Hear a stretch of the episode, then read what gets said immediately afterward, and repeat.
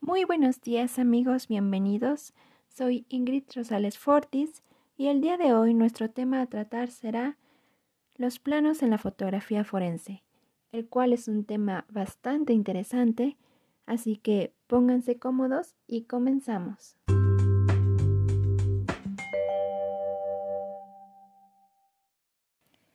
Para empezar tenemos el plano panorámico que se usa solo en exteriores.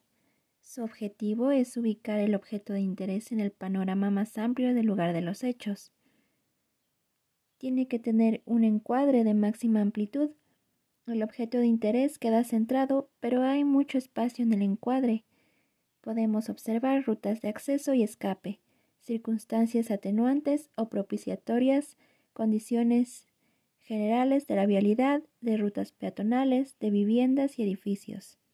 En cuanto al detalle, hay poco detalle, importa más la amplitud. Le sigue el plano general. Este tiene uso en exteriores e interiores. Su objetivo es ubicar el objeto de interés en relación con el contexto general del lugar de los hechos. Su encuadre el objeto de interés más el lugar de los hechos lo más amplio posible.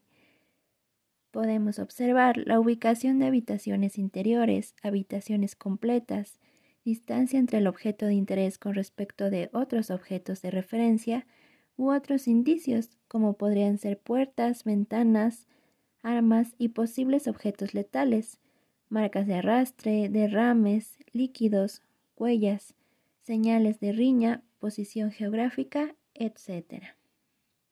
En cuanto al detalle, se puede documentar distancias, posiciones relativas del objeto de interés, detalle bajo y tiene una amplitud regular.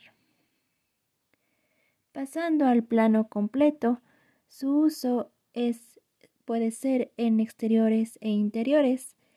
Su objetivo es ubicar únicamente el objeto de interés sin importar el contexto general. El tipo de encuadre solo será el objeto de interés. Podemos observar cadáveres completos, partes de cadáveres, vehículos estrados, inmuebles dañados, como pisos, paredes o techos, lesiones, marcas, residuos, tatuajes, señas particulares, daños en propiedad como vehículos, inmuebles, bienes personales, derrame de líquidos, rastros, huellas, ya sean de animales, humanas, calzado o neumáticos, así como también marcas de arrastre. En cuanto al detalle, permite documentar dimensiones, medidas precisas y localización anatómica. Tiene un detalle regular con amplitud baja. Después tenemos al plano de acercamiento, close-up. Su uso puede ser tanto en exteriores como en interiores. El objetivo de este será ubicar una parte específica del objeto de interés. Se secciona. Su encuadre solo será la parte que se busca observar detalles específicos, cualquier detalle del plano completo. En cuanto al detalle, hay un alto nivel de detalle. Se pueden identificar fibras textiles, materia de otra naturaleza, coloraciones, manchas, coloraciones o manchas, detalle alto, amplitud mínima. Y finalmente tenemos el plano de superacercamiento o super close-up macro. Su uso, de igual manera, puede ser en exteriores e interiores. El objetivo es buscar detalles específicos del objeto de interés, difíciles al ojo humano desde la distancia normal. Su encuadre solo será la parte del objeto de interés, centrándose en el detalle.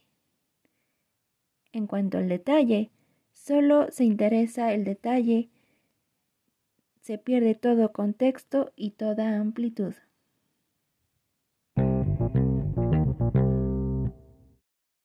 Y bueno amigos míos, con esto termina el episodio de hoy. Recuerden que nuestro tema fue los planos en la fotografía forense. Espero que haya sido un tema de su interés Y sin más por el momento, nos vemos en el próximo episodio, en este su espacio. Hasta la próxima.